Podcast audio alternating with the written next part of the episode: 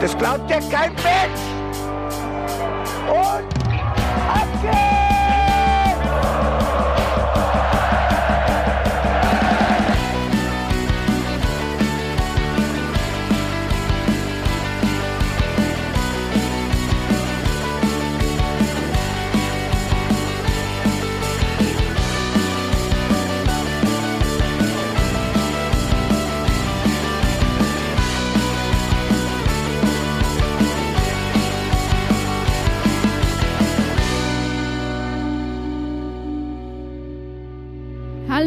Herzlich willkommen im Hinterhofsänger-Talk. Ich bin Felicitas Boos und will heute über das Spiel gegen Augsburg sprechen. Und ihr wisst es ja, es ist wie jede Woche. Ich habe für immer nur die kompetentesten Menschen links und rechts an meiner Seite.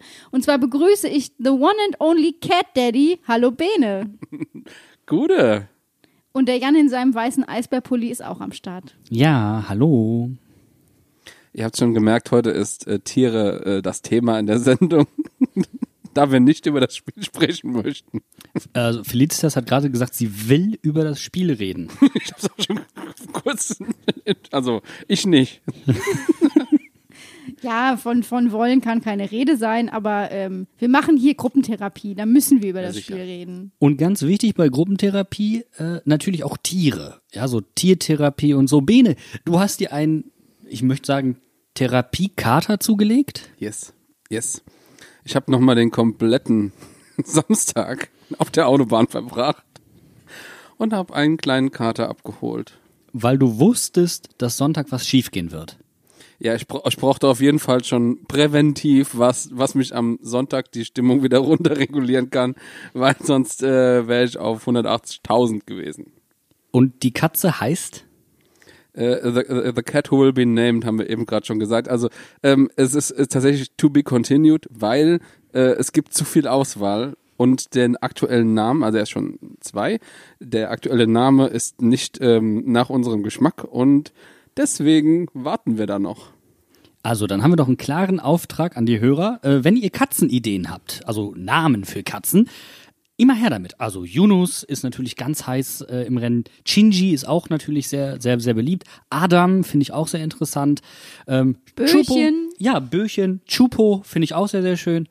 Ähm, Beliebt sind ja auch Namen von Menschen, ähm, weil dann kann man immer sagen, ah, der, der Dieter mag es nicht so gern, wenn ich so spät nach Hause komme. oder, oder sowas wie, oh, der Peter hat wieder den ganzen, die ganze Nacht auf meinem Bauch gelegen. Boah, der Adam hat mir wieder die ganze Wohnung vollgeschissen, du. Das ist unfassbar. Ist dann natürlich auch so wie mit äh, falsch zugeordneten Zitaten. Ne? Je nachdem, wie man den, den Hintergrund kennt, ne? je nachdem, also Adam, der dann ja irgendwann mal auf einem E-Roller mit leicht Promille durch die Mainzer Innenstadt ge gefahren ist, dann kannst du natürlich auch sagen, boah, du, der Adam, der hat, der hat wieder was Schlechtes gehabt, der war wieder drauf, du. Puh. Ja, also was wir jetzt schon schon gehört haben, äh, schon schon rausgefunden haben, ähm, der liebe Kater mag nur im Dunkeln gehen. Er traut sich nicht so, wenn das Licht an ist. Was im Dunkeln? Ja, Adam, du weißt doch, wer im wer wer im Glashaus sitzt, sollte im Dunkeln. also, also das heißt, ähm, Adam kann nur im Dunkeln, oder was? Adam kann nur, wenn das Licht aus ist. Wenn keiner zuguckt. Wunderschön. Ach, also ich könnte, oh, Katzen. Katzen. Ich, ich könnte jetzt auch direkt wieder anfangen, aber ich muss tatsächlich sagen, Ben, ich bin auch sehr, sehr dankbar, dass du dich zurückhältst mit Cat-Content in die, in die Podcast-Gruppe, denn ich bin so allergisch. Äh, sobald ich nur Fotos von Katzen sehe, kriege ich Augenjucken. Ich dachte mir, ähm, ich steig äh, ein in die äh, Cat Community äh, von den Mainz 05 Podcastern. Die, Das sind ja Katzen sehr beliebt. Ja, die Mima, unsere äh, liebe Jasmina, der, natürlich die Mara. Ich wollte ja. gesagt, die Mara ist doch Cat Lady Number One. Cat Mummy, num Number One, genau. Das ist äh, Wahnsinn. Sogar zwei Katzenbeine. Also da hast du noch, du, also da merkst du, ne, da, da ist das Game noch mal ganz anders als bei dir. Auf jeden da musst Fall. du ein Ich bisschen mach auch- zulegen. Ich mache auch nicht so schöne Fotos, muss ich ganz ehrlich sagen. Ich mache zwar viele Fotos, aber nicht so schöne. Auf jeden Fall würde ich sagen, du hast unserem Podcast äh, das, was uns bis jetzt gefehlt hat, hinzugefügt. Äh, damit sind wir quasi in der 05-Riege komplett angekommen. Und äh, damit kommen wir zurück zum Spiel am Sonntag. Also du hast ja schon erzählt, Bene, wie es bei dir am Wochenende war. Jan, wie hast du dich denn aufs Spiel vorbereitet? Äh, Ich habe Sport im Hinterhof gemacht, tatsächlich. Ähm, hatte aber, ich war sehr entspannt, muss ich sagen. Nicht nur, weil die Spiele äh, vorher schon sehr, sehr gut waren und für Mainz 05 liefen, sondern einfach auch, weil ich das Gefühl hatte, es hängt einfach nichts davon ab, ob wir es heute schaffen oder ob wir es nächste Woche schaffen. Da ja auch eh alle für uns gespielt haben, es hätte ein Punkt gereicht, super. Äh, Tendenz, du konntest nur gewinnen, weil die anderen alle verloren haben. Selbst wenn du nicht gewinnst, bleibt der Druck konstant. Deswegen war ich relativ entspannt. Das hat sich dann später, während ich das Spiel geguckt habe und als das Spiel dann vorbei war, etwas anders äh, angehört bei mir. Aber das kennt man natürlich bereits. Ich habe mir auf jeden Fall für den Sonntag vorgenommen, nicht an das Spiel zu denken und auch nicht darüber nachzugrübeln, wie, was für einen Sprung wir in die Tabelle machen können. Das hat mich übrigens tierisch genervt. Der Bene hat auch einmal vollkommen zu Unrecht äh, meine Reaktion darauf abbekommen. Es tut mir nochmal leid. Aber dieses, ah, ihr wisst, wenn alle für uns spielen, ihr wisst ja, was dann passiert und ha, wir werden verlieren und so. Ach, das läuft so gut. Ich kann diesem Mindset wirklich nichts abgewinnen. Nichts. Die Sache ist die, ich habe das äh, schon unter der Woche gesagt, bevor die anderen Spiele alle zu unseren Gunsten ausgegangen sind, dass jeder, dass jeder das gesagt hat, oh, wenn, wenn alle, ähm, alle Spiele so ausgehen, wie wir es wollen, dann kommen wir auf den 15. Platz.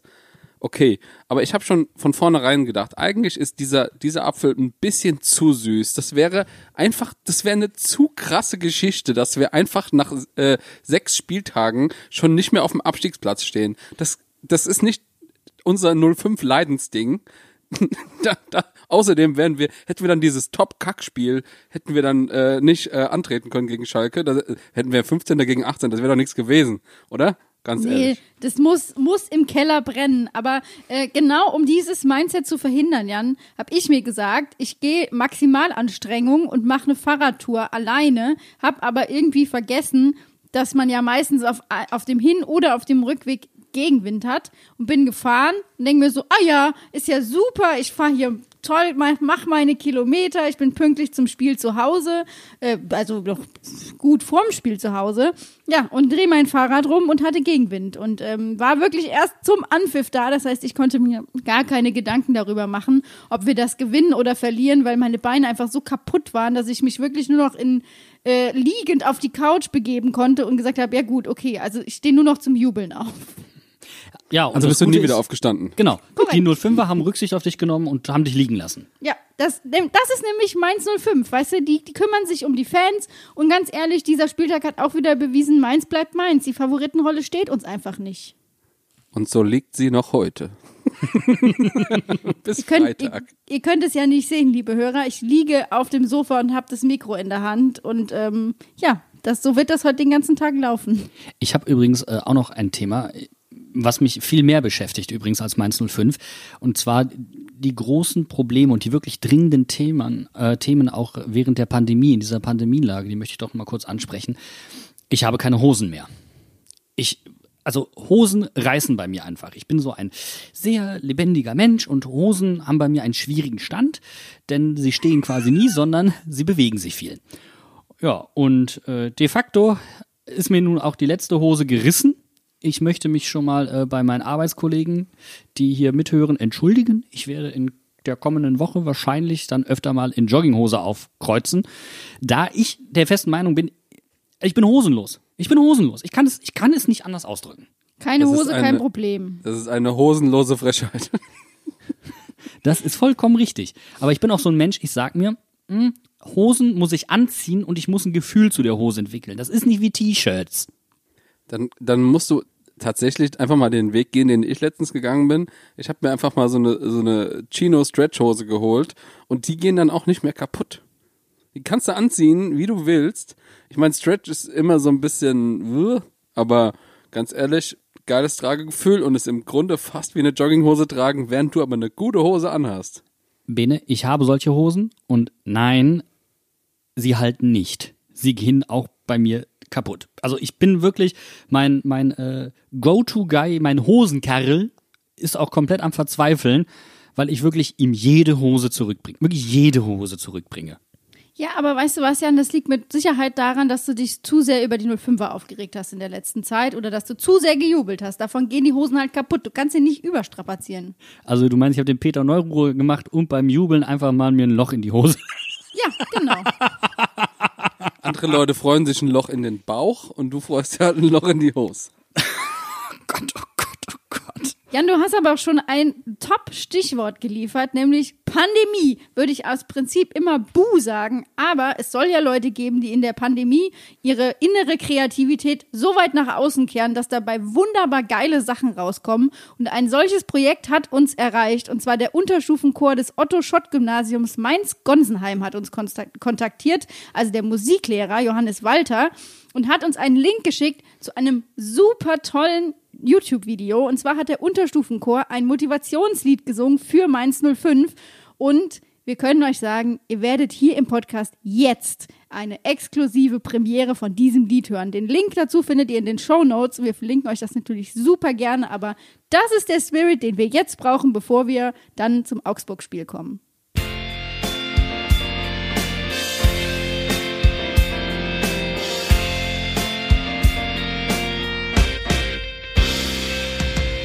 Sind heute alle wieder lustig. Zum Spieltag sagt der trübsalige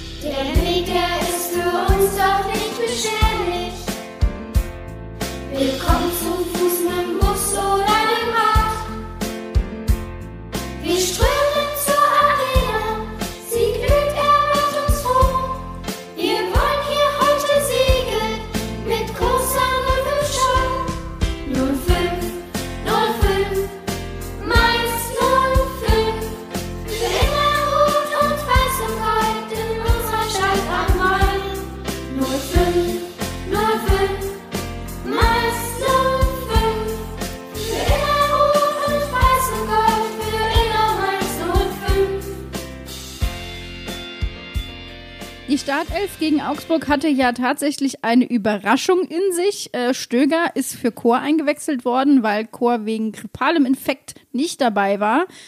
Habt ihr, äh, hat euch die Startelf überrascht oder hattet ihr mit was anderem gerechnet? Erzählt mal ein bisschen. Ich war überrascht äh, über Stöger und war dann enttäuscht, dass es nur die Notlösung war und habe mich bisschen geärgert, ah verdammt, Chor nicht dabei und muss dann sagen, Stöger hat das überragend gemacht, aber da kommen wir ja gleich noch zu und war ansonsten insgesamt äh, ja doch etwas verwundert, dass wir relativ passiv aufgestellt haben, also quasi die gleiche Elf wie sonst auch. Ich war unterwältigt. Unterwältigt. Das war das Wort. Weil wir haben uns so viel ausgemalt. Wir haben gesagt, okay, gegen, gegen die großen Mannschaften müssen wir so spielen. Jetzt machen wir das Spiel und ganz ehrlich, ähm, du kannst mit nur einem Mann, äh, den du neu bringst, nicht so einen kompletten Spirit rein, äh, reinbringen. Und äh, natürlich ist äh, Stöger ein Spielmacher, aber im Endeffekt hätte ich mir gewünscht, dass wir da mehr Sachen verändern. Ganz ehrlich. Und äh, einer davon ist zum Beispiel Adam Soloy, den ich mir eigentlich erwartet hatte, dass er rausrotiert. Und vielleicht sogar, was wir dann in der zweiten Hälfte gemacht haben, schon direkt auf äh, vier Innenverteidiger, äh, äh, eine Viererkette umstellen und äh, dann einen weiteren Offensiven bringen. Aber ähm, dazu kommen wir natürlich später noch. Aber ganz ehrlich, äh, ich war ganz ehrlich ein bisschen genervt, als ich das gesehen habe. Ich habe vor allem noch so großkotzig im Bully-Special gesagt, ach ja, dann können wir ein bisschen spielerische Elemente reinbringen. Dann kommt der Klatzel und der Stöger und dann, ja, nix. Mich hat tatsächlich noch was anderes genervt und das war der Rasen. Du weißt, du musst jetzt gegen so eine Mannschaft mehr mit Ball agieren und du hast am Ende den Gonsenheimer Sand dahin geladen. Das war ja, das war Beachfußball. Also, dazu gibt's eine Hintergrundgeschichte. Wie ihr wisst, steht das Stadion auf dem Feld. Und der Untergrund, das ist natürlich vorher ein Acker gewesen. Und das hat einfach der Spirit, äh, den der Rasen wieder bei sich hervorgerufen hat. Der, der hat, hat sich irgendwie jemand so lange nicht um den gekümmert, dass der wieder zum Acker geworden ist. Also du meinst quasi, der, der Rasen war auch im Kampfmodus. Genau. Ich hätte eher gesagt, der Rasen hat eine Identitätskrise. Rückbesinnung zu alten Werten. Einfach keine Wiese mehr sein. Ich brauche Urlaub. Danke, ich bin jetzt Strand. Tschüss. Also ich würde sagen, Houston, wir haben ein Rasenproblem. Also über Ja. diesen Rasen wurde sich ja jetzt schon jedes Heimspiel fast äh, unterhalten und jetzt war es natürlich auch wieder Thema. Wir hätten, wir hätten, äh, wo wir zwei Auswärtsspiele hatten, den Rasen wechseln können, haben es aber anscheinend nicht gemacht. Und die nächste Pause ist jetzt erst wieder nach dem nächsten Heimspiel, weil dann kommt ein Auswärtsspiel, Länderspielpause. Das ist äh, Freiburg, ist das Heimspiel, äh, 13.3. und das nächste Heimspiel ist dann gegen Bielefeld, 3.4. wieder. Und das muss ich ganz ehrlich sagen, das heißt, wir müssen jetzt noch ein weiteres Spiel auf diesem elendigen Rasen austragen. Also, das, du siehst ja fast im Fernsehen nichts mehr, weil es so schimmert. Das sieht aus, als würde da Schnee liegen. Ja, ich, ich finde es halt deswegen problematisch, weil du weißt, gegen so Mannschaften, die jetzt kommen, musst du eventuell auch mehr mit Ball agieren. Vorher war das ja ein probates Mittel, das möchte ich auch gar nicht in, in Frage stellen irgendwie. Nur jetzt hat es uns halt letztendlich ein Stück weit auch die Punkte mitgekostet. Denn nach diesem Gegentor hat sich Augsburg hinten reingestellt und wir konnten ja quasi gar kein anderes Spiel aufziehen, weil es ging ja nur lange Bälle, weil alles andere war ja eigentlich Zufall. Ja, genau. Und weißt du, was das Schlimme war? Bei den langen Bällen, da musstest du nämlich, wenn du den nicht direkt angenommen hast, musstest du den erstmal einmal aus, aufdopfen, äh, dotzen lassen, damit du sehen kannst, in welche Richtung der springt. Weil sind ja überall Löcher. Also das war äh, definitiv etwas, was mir im Vorhinein schon missfallen hat. Und dann in Verbindung mit dieser Aufstellung war ich doch etwas konsterniert, weil es war ab dem Moment auch zu 100% klar, wie der Matchplan von Augsburg aussehen wird. Denn Fußball spielen tun die nicht, definitiv nicht. Die werden einfach nur kopieren. Entweder werden sie vielleicht sogar das System kopieren, sie werden auf jeden Fall die Idee mit den langen Bällen kopieren, weil du dann auch nicht hoch genug rausrutschen kannst. So, und was hast du dann im, Endeffekt? Zwei Mannschaften, zwei Abwehrketten, die sich die Bälle hin und her zuschießen. Letztendlich war das eigentlich Volleyball mit Füßen, Beachvolleyball mit Füßen. Das Schöne ist, dass vor dem Spiel Interviews gegeben wurden und der jeweils andere Trainer wusste genau, wie das Spiel ablaufen wird. Heiko Herrlich wusste, die Mainzer pölen nur die Bälle nach vorne und, äh, und Bo Svensson wusste, die kontern die Augsburger. Es, es war nicht erwartbar. Äh, äh, es war, genau, das Gegenteil. Es war 100% erwartbar. Sorry, das war gerade ein Brainfart. also, es war echt, es wusste jeder, was, was, was mit diesem Spiel ist. Äh, Die Sky-Moderatoren wussten es, die Trainer wussten es, die Fans wussten es. Einfach ein fucking Scheißspiel. Und wenn es die Sky-Moderatoren wissen, ich meine, äh, dann stand es gestern auch in der Bild-Zeitung, oder? Also das ist dann echt etwas zu offensichtlich eigentlich. Wenn du von Mainz anmoderierst mit, die spielen nur lange Bälle. Danke. Es war ein Spiel für Onlyfans. Ja. Also das Oh. Nee, es hat einfach keinen. Spaß. Also ich meine, wir als wir als Fans, natürlich haben wir das geguckt und die Augsburger haben es natürlich auch geguckt und alle, die sonntags bei dem schönen Wetter sonst nichts zu tun haben, haben dieses Spiel geguckt. Aber es war ja wirklich überhaupt nicht ansehlich. Aber jetzt lass uns doch mal ein bisschen tiefer ins Spiel reingehen. Wenn wir jetzt noch mal das Spiel gegen Gladbach nehmen, ich meine, wir haben es gebetsmühlenartig die letzten Wochen immer wiederholt. Mainz sieht einfach gegen starke Gegner, weil sie den Ball haben wollen, gut aus. Weil Aber- sie nicht den Ball haben wollen. ja, also die gegnerische Mannschaft möchte den Ball haben und deswegen kann Mainz damit gut umgehen. Was war denn jetzt gegen, äh, gegen Augsburg konkret das Problem? Naja, ähm, das Problem liegt eigentlich, also es kommen, für mich kommen drei Komponenten zusammen. Das eine ist der Rasen, den haben wir jetzt thematisiert. Das andere ist die Aufstellung von Bo Svensson und der daraus resultierende Matchplan. Ähm, und das dritte, so leid mir das tut, ist dann halt eigentlich der Fehler von Robin Zentner, der so nie, nie, niemals passieren darf. Und das Problem ist einfach Augsburg, die sich so extrem hinten reinstellen, weil die auch wissen, wir müssen eigentlich auch kommen, weil wir wollen ja in der, Tabelle nach vorne kommen. Nicht die müssen in der Tabelle nach vorne. Wir stehen hinter denen. Wir stehen auf, stehen auf dem Abstiegsplatz. Deswegen hätte ich mir von Bo Svensson von Anfang an ähm, eine viel kreativere Ausrichtung und eine viel mutigere Aufstellung auch gewünscht. Und dann kommt dieser Torwartfehler. Okay, der passiert mal. Sehr, sehr ärgerlich, aber in dem Fall, weil äh, ab dem Moment war eigentlich klar, dass wir nicht mehr vorwärts kommen. Ab dem Moment war für mich das Spiel gelaufen, weil uns einfach auch die Kreativität gefehlt hat. Ähm, Wetzos hat hinterher gesagt, im letzten Drittel. Für mich hat die aber auch schon weiter vorne gefehlt. Äh, äh, Entschuldigung, weiter hinten gefehlt. Auch schon in der Spieleröffnung teilweise. Ähm, und damit, ja, war das Spiel eigentlich gegessen. Und ab, ab diesem Torwartfehler ähm, war bei mir auch die Emotion so ein klein wenig raus. Ich fand einfach, wir waren insgesamt zu unpräzise. Gerade im Offensivspiel. Und das hast du, das hast du in der Chancenverwertung gesehen, wie viele Chancen es überhaupt gab. Ich meine, weiß gar nicht, äh, zehn Schüsse oder so oder elf Schüsse über das ganze Spiel äh, gegen so eine Mannschaft und das ist einfach nicht viel. Und äh, wenn ich mir dann, wenn ich mir dann angucke, dass drei davon allein von Danny Latzer sind, dem wir letzte Woche schon ein Schussverbot ausgestellt haben, der dann zweimal mit links schießt und ich mir schon denke so, vielleicht kann er es ja doch. Er darf einfach nur nie, nie wieder mit rechts schießen und den dritten macht er dann mit rechts und er ist wieder ein Field Goal. Herzlichen Dank, aber das hilft uns halt nicht weiter. Und wir hatten im Endeffekt zwei oder drei richtig gute Angriffe und das langt einfach nicht. Nee, vor allem hast du auch gesehen, was das Mittel sozusagen war, nämlich einfach äh, Flanken von außen. Und ich habe in der 60. Minute habe ich fast schreien vom Fernseher gestanden, weil ich gesagt habe, wir haben uns jetzt wir haben uns jetzt wirklich eine Stunde lang angeguckt, dass das nicht funktioniert. Warum wird das immer noch gespielt? Und da kommt jetzt der entscheidende Punkt, weil zum einen ging es auf dem Rasen auch nicht sehr viel anders. Das ist das eine. Äh, und zum anderen, um das mal zu verdeutlichen, es waren 42 Flanken. Das heißt quasi alle zwei Minuten haben die Mainzer geflankt. Aber wie viele von den Flanken kamen denn an? Unter zehn. Und das ist eine Hausnummer. Das ist ein Also das war, das war ein so improbates Mittel. Das war nicht hilfreich. Und es, und ich bin kein Fan davon zu sagen, Flanken sind ein, ein Zeichen mangelnder Kreativität und so weiter. In der Menge und in der fehlenden Qualität bei den Flanken, aber definitiv. Da war es leider ein Mittel oder ein Ausdruck von Hilflosigkeit in der Offensive. Und du hast auch gesehen, wer, genau gesehen, wer die Flanken gemacht hat. Das war Stöger, das war Danny da Costa und das war Mwene. Und äh, die drei zusammen haben mehr als 75 Prozent von den Flanken gemacht. Von den 40 oder 42 oder was es waren. Und das finde ich einfach schon krass. Und von- diesen, von diesen Flanken kamen einfach nur insgesamt fünf an. Mehr als 30 Flanken, davon kamen nur fünf an. Ja, ich meine, allein dadurch, dass Augsburg so tief stand äh, nach dem Gegentor, war natürlich auch klar, dass wir so Läufe wie äh, von Glatzel jetzt zweimal hintereinander gesehen, die, das war einfach nicht möglich, weil der Platz war nicht da. Aber es wurde ja nicht besser, dadurch, dass du einfach von außen immer geflankt hast, war die Mitte immer, der Strafraum war ja immer voll besetzt. Da kam nie einer an den Ball. So, und dann hast du einen Spieler wie Adam Soloy vorne, der anscheinend komplett verlernt hat, wie man Kopfbälle macht.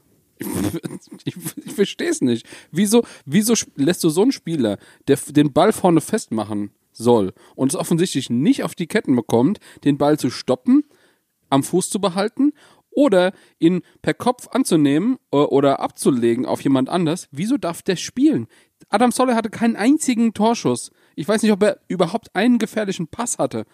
Der hat einfach nur auf dem Feld gestanden und hat angelaufen. Danke, das bringt uns halt nichts. Oder Ja, nicht, ja, nichts Zählbares. Nee, aber das hätten wir, das hätten wir in der letzten Viertelstunde gebraucht, weißt du? Das, das wäre dann gut gewesen, wenn er dann eingewechselt worden wäre.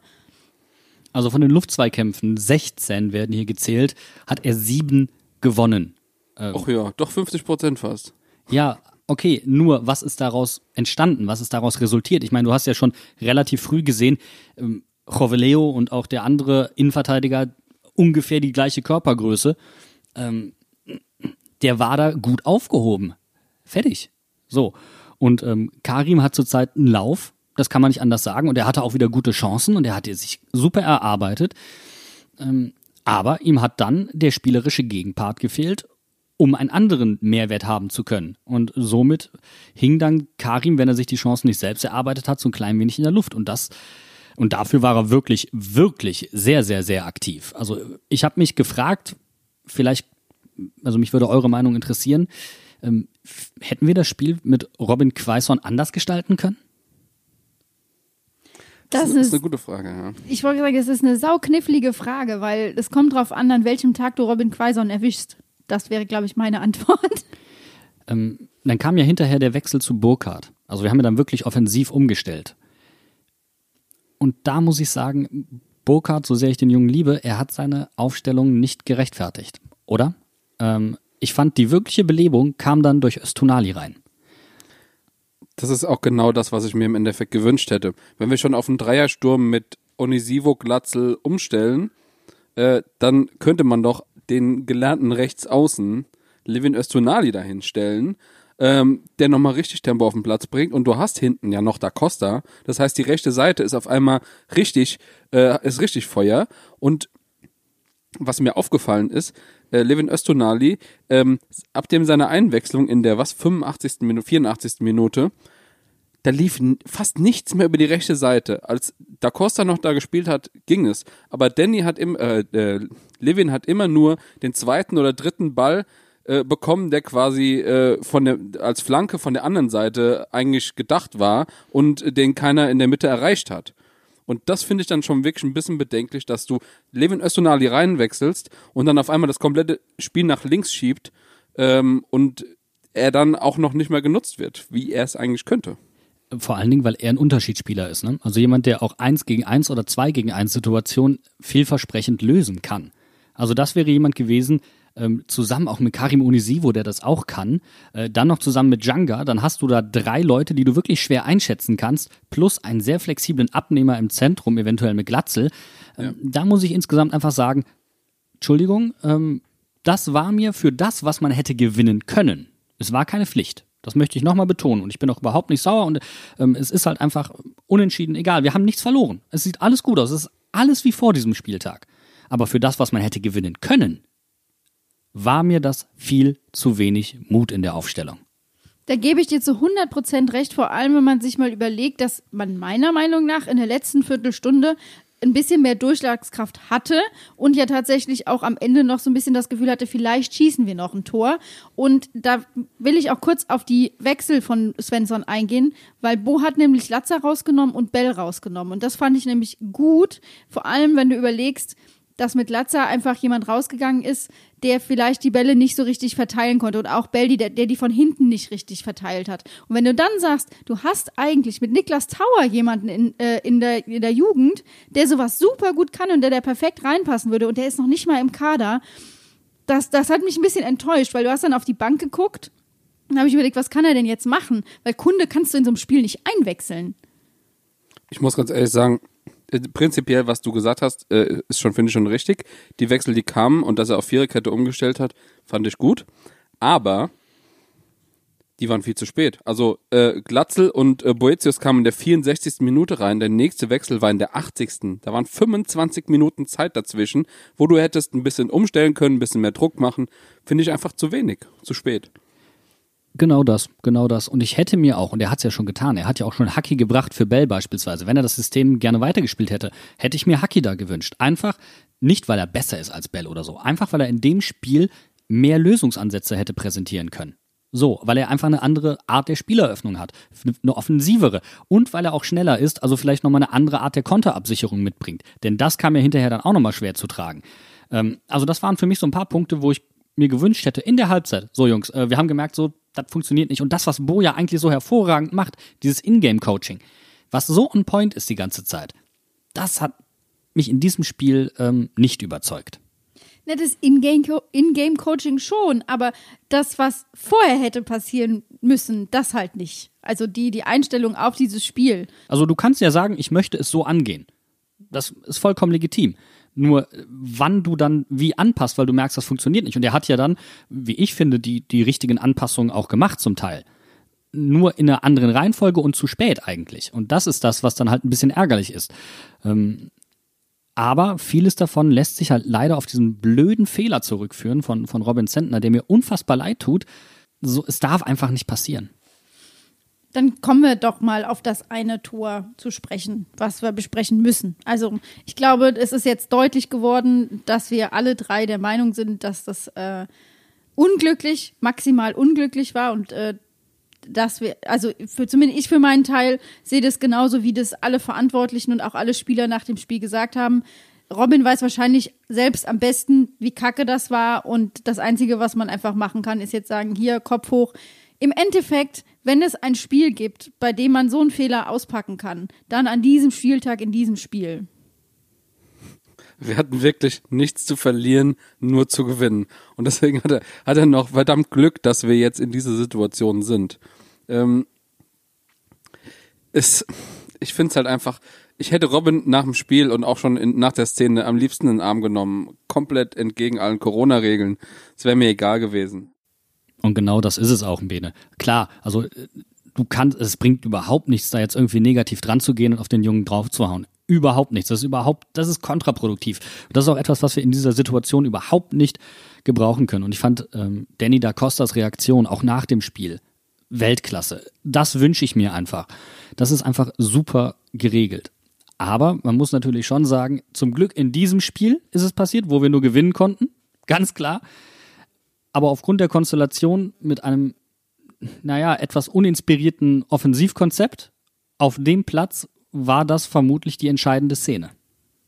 war nicht nur vermutlich die entscheidende Szene, weil es war ja die einzige Szene, die zu einem Tor geführt hat. Ähm, natürlich wäre es umso schöner gewesen, wenn wir das Ding noch 2-1 gewonnen hätten und damit diese, diesen Fehler egalisiert hätten und sozusagen die Spieler dem Robin bewiesen hätten, we got you, ne? Also, aber im Endeffekt, am Freitag spielen wir gegen Schalke. Das ist jetzt auch, das ist dann einfach Mund abwischen, weitermachen einfach das aus dem Kopf streichen. Es gibt keine Mannschaft, gegen die Augsburg so oft gewonnen hat wie gegen Mainz. Das ist einfach, wir haben die ganze Zeit gut gespielt. Ähm, dann haben wir halt auch mal eine Niederlage. Ich würde sagen, das, ist, das Schicksal war darauf ausgelegt, dass wir es verlieren. Vielleicht, vielleicht hilft es uns ja und der Mannschaft, die Konzentration noch mal zu schärfen. Ganz klar zu machen, jeden Punkt, den wir liegen lassen, für den werden wir später bezahlen müssen. Und wir haben Glück, dass es an diesem Spieltag nicht passiert ist. Das war ein Warnschuss, vielleicht zur richtigen Zeit, vielleicht auch für den Trainer, zu sehen, okay, ich muss hier offensiver agieren. Ich, wir müssen jetzt mutiger werden. Jetzt haben wir nämlich wirklich was zu verlieren, weil die Ergebnisse, die wir uns erarbeitet haben, äh, das kann ganz schnell nach hinten losgehen. Wir sollten gegen Schalke Minimum punkten. Das ist Pflicht. Und ich finde es übrigens sehr, sehr bedenklich und ich bin übrigens auch ähm, etwas irritiert, dass Bielefeld jetzt den Trainer rausgeworfen hat. Ähm, aber wir spielen jetzt gegen zwei Mannschaften in relativ kurzer Zeit, die beide mit neuem Trainer da stehen werden. Das ist undankbar, birgt aber natürlich auch Chancen. Ähm, also wenn mutig sein, dann jetzt, weil ein Trainer, der neu dazukommen wird, wird gucken, wie haben wir vorher gespielt. So haben sie gespielt. Wenn er sich aber nicht richtig darauf einstellen kann, weil Bo sagt, okay, jetzt passen wir an, jetzt werden wir agil, jetzt sind wir mutig, dann ist das für mich eine viel größere Chance, als dass es eine Chance ist, für den Gegner den Trainer gewechselt zu haben. Ja, bei Schalke haben sie jetzt ja wieder Mike Biskens als Trainer ausgepackt, der alte Eurofighter aus der Tiefkühltruhe rausgeholt und äh, ab, äh, ab geht die wilde Fahrt. Ja, ich, ich finde, wir sollten gegen Schalke aber mit einem anderen Mindset rangehen. Wir haben, wir spielen auswärts, das heißt, wir spielen auf jeden Fall auf einem guten Rasen und dementsprechend kann unsere Devise eigentlich nur Offensive sein. Wir müssen jetzt wirklich versuchen, das Spiel zu machen. Wir haben gesehen, was Stuttgart äh, da gegen Schalke abgefackelt hat. Wir müssen auf die Standards gehen. Standards, Standards, Standards. Schalke kann die nicht verteidigen. Die haben sich ja zumindest ein bisschen verbessert unter Bo Svensson, wenn man das so äh, sagen möchte, weil äh, da ist Mainz ein bisschen besser geworden und ich habe einfach die Hoffnung, dass das Augsburg-Spiel wirklich genau das war, was wir jetzt gebraucht haben, ein Dämpfer zur richtigen Zeit und jetzt kommen halt die Spiele, die wir gewinnen müssen. So sehe ich es nämlich auch. Und äh, die Basics müssen jetzt sitzen, denn was Mike Büskens und gerade auch Norbert Elgert können, die können aus einer Rumpftruppe eine Mannschaft formen. Und eine Mannschaft, die jetzt öffentlich so in der Kritik steht, weil die Führungsspieler sich nach vorne getraut haben und gesagt haben, äh, wir hätten gern einen anderen Trainer und gleichzeitig der ganze Sportvorstand mit rausfliegt, während die komplette Schalker Fankurve quasi sagt, also langsam kannst du auch mal die Mannschaft sanktionieren. Also die sind jetzt, die müssen liefern. Also die haben richtig Lieferdruck. Und da müssen einfach die Basics sitzen. Vielleicht werden sie an der einen oder anderen Stelle fahrig und da müssen wirklich Nadelstiche gesetzt werden, konsequent. Und es kann nicht sein, ähm, dass, dass du sagst, ja gut, wir gehen jetzt hier nur rein über die Mentalität, über die Körperlichkeit und wir sind dann nicht in der Lage, spielerische Mängel des Gegners eventuell auszunutzen. Also da muss die richtige Mischung gefunden werden. Es wird kein Selbstläufer gegen Schalke. Das Spiel wird richtig, richtig eklig. Und ich wage fast zu prognostizieren, dass es richtig unschön wird.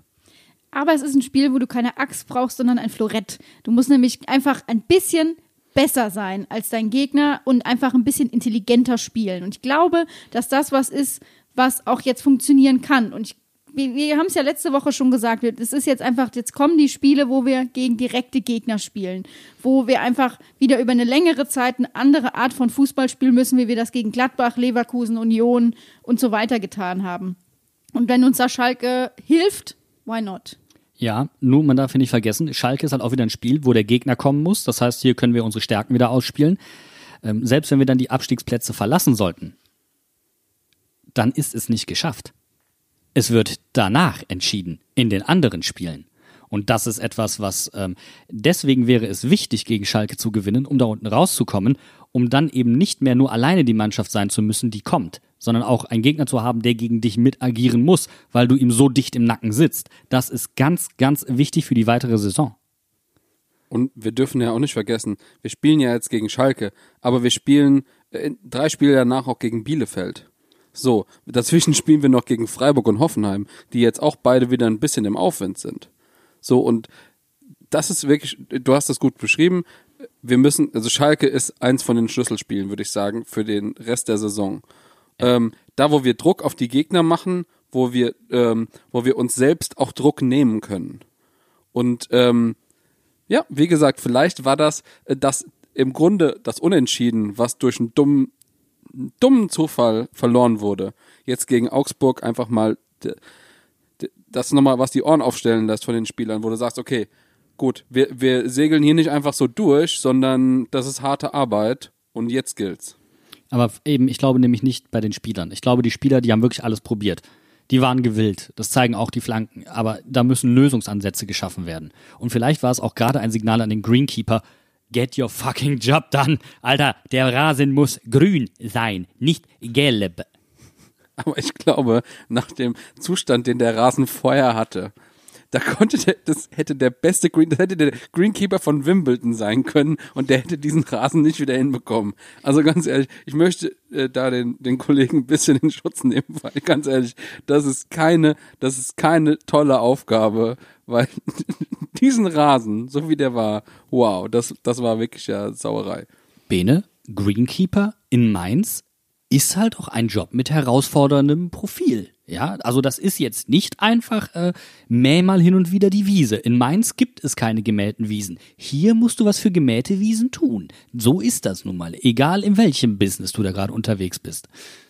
Äh, ich habe eine ganz verrückte Idee. Dadurch, dass der Rasen ja schon so ramponiert ist, gibt es für mich auch keinen Grund, warum die Mannschaft nicht einen Tag vor dem Spiel ein Abschlusstraining auf diesem Rasen machen sollte. Um Ganz ehrlich, das ist der Heimvorteil. Du hast einen kaputten Rasen, der wird nicht mehr besser. Dann nutzt deine Chance und lernt, wie man auf diesem Rasen spielt. Ich habe ein Gegenargument. Ich glaube, wenn wir in diesem, auf diesem Rasen spielen, also das, das wäre nicht gut für erstens für das Spiel und zweitens wäre das auch nicht gut, weil die Trainingsplätze sind besser vom Rasen her als, als der, der eigentliche Rasen. Und dann, wenn du dann nochmal Spielzüge üben willst oder sowas, dann lieber da. also Bundesliga wieder im Bruchweg, oder was? Ja. Das ist doch, Von mir, also, aus, von mir ist auch auf der Anlage hinten dran. Das ist mir scheißegal.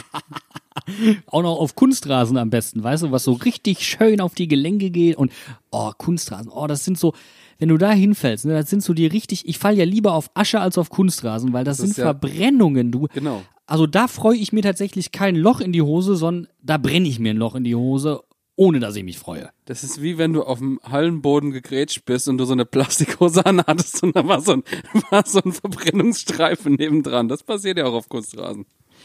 Ich finde es einfach so krass, dass dieses Spiel am Freitagabend seine Schatten so krass vorauswirft. Also wir haben ja diese Woche, haben es bestimmt die meisten mitbekommen, was auf Schalke passiert ist. Wir haben es ja auch kurz schon angesprochen, einfach vier Leute entlassen in der Führungsriege, unter anderem den Sportvorstand und den Trainer.